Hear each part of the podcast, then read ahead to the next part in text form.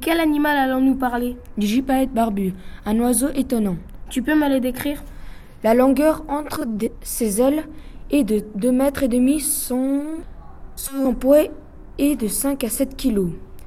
Sa couleur varie entre le blanc et le noir. C'est un oiseau calme et, ressemble au vautour. Afin de se qu'il se brise en deux, puis il se nourrit de la moelle, mais aussi de pattes, tendons et de ligaments d'angulés, et peut attendre très longtemps avant de s'approcher des carcasses. Où vit-il? Il vit dans les montagnes d'Europe et d'Afrique de l'Est et d'Asie en général. Il niche dans les zones de montagnes situées aux limites supérieures de la forêt. Peux-tu me parler de son comportement social?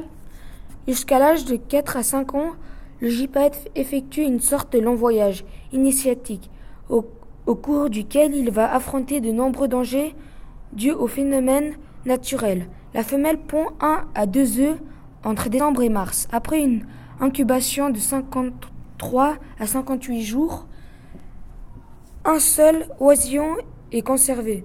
Les parents ne peuvent en nourrir deux. L'envol du jeune s'effectue entre juillet et